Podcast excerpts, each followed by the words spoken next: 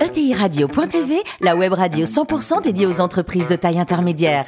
Animée par Alain Marty, en partenariat avec l'Union des marques et Généo Capital Entrepreneur, la société d'investissement des familles et des entrepreneurs qui voient loin. Bonjour à toutes et à tous, bienvenue à bord de ETI Radio.tv. Vous êtes plus de 43 000 dirigeants d'entreprise à nous écouter passionnément chaque semaine en podcast. Réagissez sur les réseaux sociaux, sur notre compte Twitter, ETI Radio-du-bas TV.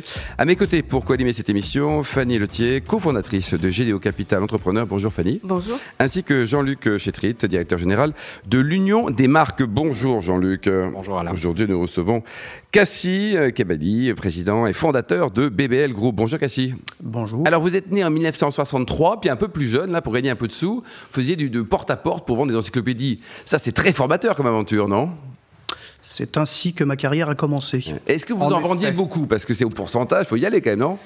Alors justement, j'en vendais beaucoup. C'était euh, même étonnant. euh, mes, mes supérieurs de l'époque étaient surpris. Ouais. Et, et moi aussi, pour le coup. Vous vendiez ça quoi dans quel secteur vous aviez?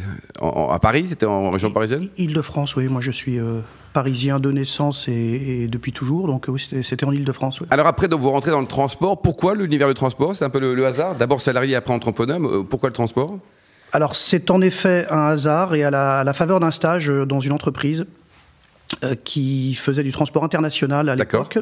J'ai j'ai pris goût à ce métier pendant le stage et je me suis dit que c'était une belle idée de carrière. Alors en 1997, vous allez créer votre société, donc c'est une très jolie histoire. Il y a un reportage de la télé sur National Geographic, et ça y est, vous allez créer. Racontez-nous. Alors ça, c'est un, c'est un élément déclencheur, le reportage que vous évoquez, puisque après dix ans de carrière dans le transport chez deux employeurs différents, Donc, salarié. je- salarié, euh, chef d'agence puis directeur régional d'une entreprise euh, en Île-de-France, euh, j'ai décidé de créer ma propre euh, entreprise, pour le coup. Alors c'était une obsession hein, que j'avais depuis euh, déjà quelques temps. Euh, et je me suis dit, créer une entreprise c'est bien, mais surtout pas dans le transport, parce que le transport c'est très difficile et les marges sont très faibles. Donc je vais essayer autre chose, mais je n'ai pas trouvé autre chose. Et une fois euh, l'analyse vraiment réalisée, j'ai constaté que mon carnet d'adresses était dans le transport, mon savoir-faire était dans le transport, mon réseau était dans le transport. Donc le transport, j'y reviens. Mais quoi? Ce, ce domaine Ouais. est tellement vaste qu'il fallait choisir. Et euh, un week-end, je regarde un reportage sur National Geographic et on assiste euh, dans ce reportage à l'émergence d'une île au sein du, au cœur du Pacifique suite à une éruption volcanique. Les scientifiques constatent le phénomène, reviennent sur les lieux un an plus tard et s'aperçoivent qu'une plante a recouvert la totalité de la surface de l'île. Et le commentateur fait le commentaire suivant, qui m'a frappé. L'île a été recouverte en totalité par une seule espèce de plante, parce qu'elle est arrivée dans un milieu hostile et sans concurrence. Et là, vous dites, ça y est, tilt. C'est bien sûr le milieu hostile et sans concurrence dans le transport. Où est-il? Ouais. Quelques Nous jours quelle année, là, en avant, j'avais- 97? J'avais lu les échos en 96 Ouais. qui, dans lequel un article évoquait les milliards de dollars déversés par l'Union européenne pour la reconstruction des Balkans. Ouais. Ah ben, je me suis dit, le milieu hostile et sans concurrence en. Europe, c'est les Balkans. Donc je suis allé dans les Balkans chercher des transporteurs, puisque nous, nous sommes un organisateur international de transport. J'en ai trouvé qui étaient un petit peu en ruine, malgré tout, mais qui m'ont fait confiance et qui m'ont dit, écoute, le jour où tu démarres ton entreprise, on te donnera des camions, on mettra à ta disposition des camions. Constatant que ce marché était relativement étroit, j'ai poursuivi mon périple jusqu'en Turquie.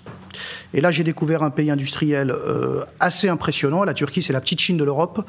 Euh, 70% du PIB de la Turquie aujourd'hui est tourné vers l'Europe. Nous avons aujourd'hui de très gros clients qui, qui fabriquent en Turquie, comme euh, Bosch par exemple, euh, pratiquement la totalité de leur production. Et j'ai et là je me suis dit bon c'est ça, je vais prendre cet axe, les Balkans et le Bosphore, d'où le nom de l'entreprise Balkan Bosphore Logistique, qui est transformé aujourd'hui euh, en acro- l'acronyme BBL. Oui, ça, ça passe mieux, non Enfin, c'est moins ciblé, qu'on va dire. quoi. Ça nous a permis d'élargir un petit peu la palette. Aujourd'hui, Cassie, racontez-nous, donc autour de 200 millions d'euros de, de volume d'affaires, une grande ambition pour arriver, pourquoi pas, au milliard. Vous avez plein de métiers, hein. vous avez racheté plein de boîtes, vous avez une offre qui est très large.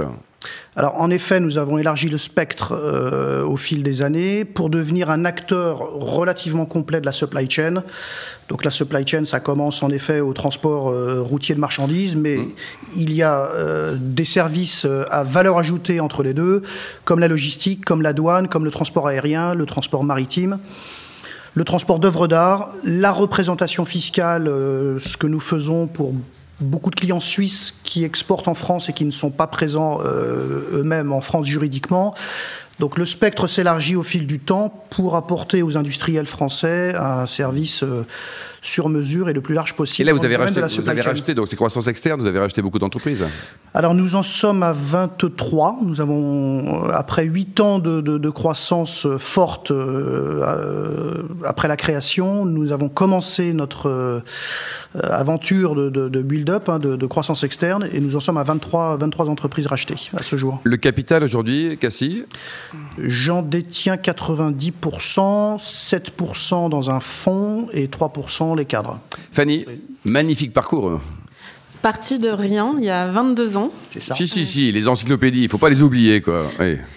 Plus de 200 millions de chiffres d'affaires, c'est une trajectoire complètement euh, explosive. Euh, ça fait rêver plus d'un.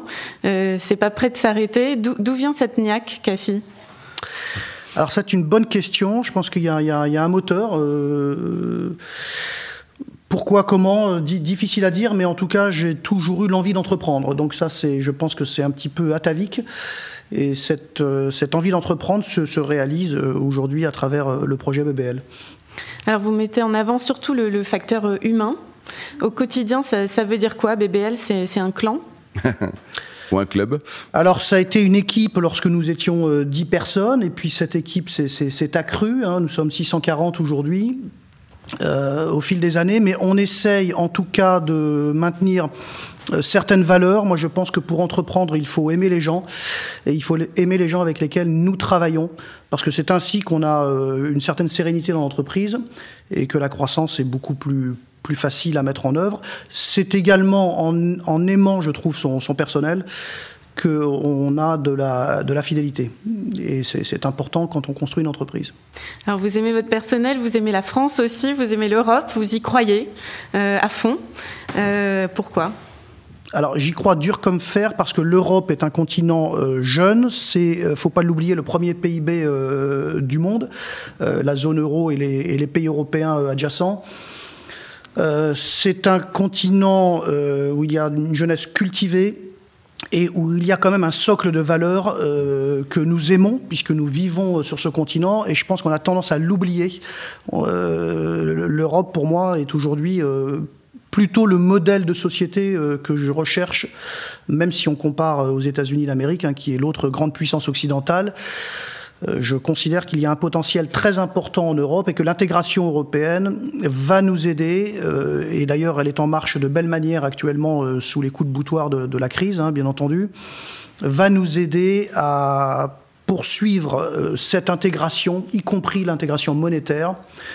Et la vertu de ce, travail et de ce continent, c'est que nous sommes dans une zone relativement protégée.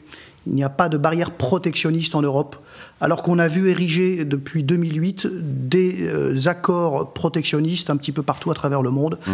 même s'ils ne portent pas leur nom. La réalité, c'est qu'il euh, y a une contraction des échanges mondiaux au niveau intercontinental, et cette contraction, on assiste pas du tout à ce phénomène en Europe. Au mmh. contraire, il y a plutôt un accroissement des échanges. Vous êtes content de payer vos impôts en France alors? Tout à fait. Très bien. Fanny? Alors après euh, une croissance organique impressionnante et qui reste très dynamique, vous vous êtes mis à la croissance externe et on a l'impression que vous y avez pris goût. 23 euh, acquisitions, c'est pas rien. Euh, qu'est-ce qu'apporte ce levier de la croissance externe? Alors vous faites bien d'évoquer la croissance organique parce que la croissance organique c'est quand même la plus vertueuse pour une entreprise, la plus belle et la moins chère quelque part. Euh, l'année passée on a fait 10% de croissance organique. Euh, pour autant, euh, la croissance externe est un vrai levier pour une ETI comme la nôtre. La croissance externe nous apporte d'abord du, du savoir-faire. on acquiert de nouveaux métiers par la croissance externe et elle nous apporte enfin la conquête de nouvelles géographies. Mmh. Euh, et aujourd'hui, nous travaillons à l'acquisition d'une entreprise au Portugal, typiquement. On parle de relocalisation euh, aujourd'hui en, Europe. Moi, je pense que c'est une régionalisation. Et en effet, nous avons des clients qui euh, cessent leur production en Asie et qui reviennent en Europe sur des pays réputés à bas coût, comme le Portugal, mais aussi comme les pays d'Europe de l'Est. Mmh. Alors vous avez franchi le seuil des 50 millions de chiffres d'affaires assez rapidement à la vitesse de, l'éclair et vous visez maintenant le, milliard. Est-ce que les seuils, c'est dans la tête? Alors, euh, moi, je n'ai jamais tenu compte des seuils sociaux, par exemple, lorsqu'on parlait d'entreprise. vous aimez les syndicats, pas de problème? Les syndicats, je pense que ce sont euh, des organisations avec lesquelles il faut tout simplement dialoguer. Mmh très simplement, puisque moi je ne peux pas imaginer qu'un syndicat ait par essence euh, la volonté de nuire à une entreprise. Mm. Euh, on rame tous dans le même sens en théorie. on doit ramer dans le même sens. Les intérêts sont finalement convergents. Euh, donc les seuils après de chiffre d'affaires, ce sont plutôt des seuils psychologiques. Mais là, oui, en effet. Et chaque année, vous vous dites, allez, un zéro de plus ou alors une centaine de plus ou pas? Bah oui, vous pouvez le dire, si vous avez la niaque, comme disait Fanny tout à l'heure. Écoutez, le, disons que la, logique est très simple. Une entreprise, c'est comme une bicyclette. Quand on arrête de pédaler, elle tombe. Donc il faut continuer à avancer. Et il y a des opportunités aujourd'hui sur le marché. nous nous positionnons comme un consolidateur de notre marché. Euh, on parlait d'ETI tout à l'heure, mais quand on parle d'ETI, il faut aussi parler de transmission. Hmm. Et nous apportons euh, bien souvent des solutions à la pérennité euh, de certaines entreprises. Et ce faisant, nous constituons un groupe et une fédération euh, de, d'ETI et de PME. une grande famille ou un clan, comme dit Jean-Luc Oui, vous avez en effet euh, démarré un groupe, cette fédération, vous l'avez démarré il y, a, il y a peu de temps, 22 ans, 23 entreprises acquises, d'un tout petit groupe, maintenant 640, demain plus de 1000. Comment est-ce que vous arrivez à maintenir des valeurs, vos valeurs, les valeurs de ce groupe En particulier, j'entendais aimer les gens, aimer le personnage, j'imagine aimer les clients. Donc le, mais, il faut le dire et puis il faut le faire. Comment est-ce que vous arrivez à faire ça à la fois dans la durée, à travers le monde et particulièrement, ce qui est assez intéressant aussi, dans des entreprises que vous allez euh, racheter et qui forcément arrivent avec d'autres d'autres cultures. D'autres cultures? Alors c'est une bonne question. Ah, il est très très bien, Jean-Luc. Et c'est ma préoccupation en réalité, parce que plus on grandit, plus on a le risque de déperdition des valeurs. Hum. Donc on a des outils qui sont très simples, hein, qui, comme l'intranet par exemple. Donc on diffuse régulièrement des messages sur l'intranet et notoirement pendant les périodes compliquées pour garder les troupes mobilisées, mais aussi pour véhiculer nos valeurs. Nous avons édité il y a fort longtemps une charte de valeurs dans l'entreprise euh, qui sont au nombre de 10 et que nous affichons à chaque fois que nous rachetons une entreprise dans le hall d'entrée de cette entreprise. Hein, le respect de l'individu et des singularités en fait partie, euh, typiquement, euh, mais aussi le, goût du travail, euh, l'optimisme. Donc on a certaines valeurs clés qui aujourd'hui nous, guident et qui sont appréciées d'ailleurs du personnel. D'ailleurs c'est une équipe interne qui a rédigé ces valeurs. Nous sommes attentifs à la diffusion des valeurs qui ont fait le succès de BBL c'est extrêmement important. Et on essaye de diffuser ce mindset, hein, cet état d'esprit qui nous anime. Y compris avec les nouvelles acquisitions comme celle du Portugal. Y compris avec les nouvelles acquisitions. Euh, la principale valeur, c'est d'être euh, au service de nos clients. Donc, euh, nous sommes une entreprise de service et pour être une entreprise de service, il faut être animé d'un esprit de service. Donc ça, on y tient. Jean-Luc? Oui, alors justement, cet esprit de service et ce ce positionnement un peu particulier qui est quand même de répondre à des missions qui sont sensibles, délicates. Vous avez démarré dans les Balkans, vous l'expliquiez, c'est ce qui fait votre, votre particularité. Euh, comment est-ce qu'on arrive à attirer des collaborateurs pour des missions aussi sensibles euh, et, comment est-ce que vous arrivez à vous faire connaître? Quand on a démarré avec deux euh, collaborateurs en 1997 et qu'on nous sommes 640, dans les Balkans? 640 aujourd'hui, on, on, a beaucoup capitalisé sur les jeunes et sur les stages de fin d'études euh, d'école de commerce euh, et aussi les langues zo à Paris. Euh, et après, vous les gardez quand ils sont bien et on les garde autant que faire se peut, puisque nous sommes, nous, très friands de langues étrangères dans notre métier. Donc on a recruté énormément de jeunes qui parlaient le russe, le turc, le hongrois, et j'en passe et des meilleurs. Et en fait, ces jeunes se sont passionnés par le projet et par l'aventure. Et ils sont toujours avec nous aujourd'hui. Et on continue, en fait, à travailler avec les écoles pour attirer de jeunes talents euh, qui, lorsqu'ils sont confrontés au terrain, aux réalités, mais aussi aux responsabilités, nous donnons des responsabilités très rapidement aux jeunes, euh, adhèrent au projet. Cela étant, plus nous grandissons, plus nous devons développer euh, ben, la marque employeur, hein, ce qu'on appelle aujourd'hui communément la marque employeur. On doit travailler sur notre, sur notre réputation, on attire aussi les jeunes par la solidité de l'entreprise mmh. et les talents par la solidité de l'entreprise. Le côté international aussi peut-être. Hein. Et le côté international suscite en effet des vocations, puisque nous avons sept filiales aujourd'hui en Europe. Nous ne sommes pas que, que, que, en France. Cassie, dites-nous, le, plus beau métier du monde, c'est patron de TI ou artiste? Alors, J'aurais voulu être un artiste, moi aussi, en effet. Donc, je pense que les deux sont, sont magnifiques. Euh, d'ailleurs, euh, être à la tête d'une ETI, c'est être aussi à la tête d'un orchestre. Hein, donc, il y a un côté artistique, on va dire, et il y a un côté artistique dans la création, parce qu'une entreprise euh, a un devoir de, créer sans cesse de nouveaux services, de nouveaux produits. Il faut renouveler le spectacle. Il faut, renouveler en le public toujours beaucoup de choses, parce que c'est un renouvellement permanent mais c'est un très beau métier d'être à la mm. tête d'une ETI. Alors ça nous fait un point commun supplémentaire. Vous adorez le bon vin. Quelles sont vos régions favorites Alors région favorite, ça change. Moi j'ai commencé ma culture et mon éducation avec le Bordeaux. Ça évolue au fil des temps. Aujourd'hui je suis plus Bourgogne, mais en étant passé quand même pas mal par la vallée du Rhône, et notamment les crus du Beaujolais qu'on qui sont sous-estimés, qu'on ignore souvent, mais euh, qui sont merveilleux. Des moulins à vent, des chiroubles, des trucs comme ça? Et des Morgons. Et des Morgons. Si vous soutenez aussi le château de, Chambord Nous sommes mécènes du château de Chambord depuis de nombreuses années. Euh, pour euh, des raisons assez précises, parce que pour moi, Chambord incarne l'excellence à la française. Mmh. Euh, de par la nature de cette construction qui est absolument géniale quand on l'observe dans, dans, le détail, mais Chambord incarne aussi la pérennité. C'est un château dont nous avons fêté le demi-millénaire l'année passée, et c'est le symbole d'une entreprise. Car une entreprise est une aventure à long terme. Il faut savoir poser des fondations euh, solides, bâtir sur ces fondations et faire durer cette aventure. Et c'est le patrimoine de la France aussi, monsieur. Quoi. En plus. Enfin, pour terminer, donc vous soutenez les enfants, notamment au Cambodge et au Népal?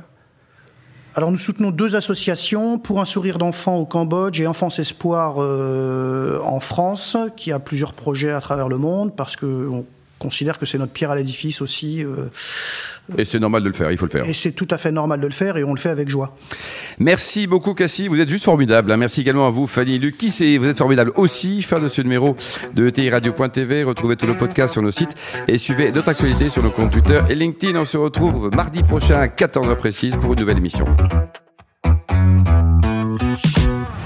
La semaine de TI Radio.tv, une production B2B Radio.tv en partenariat avec l'Union des marques et Généo Capital Entrepreneur, la société d'investissement des familles et des entrepreneurs qui voient loin.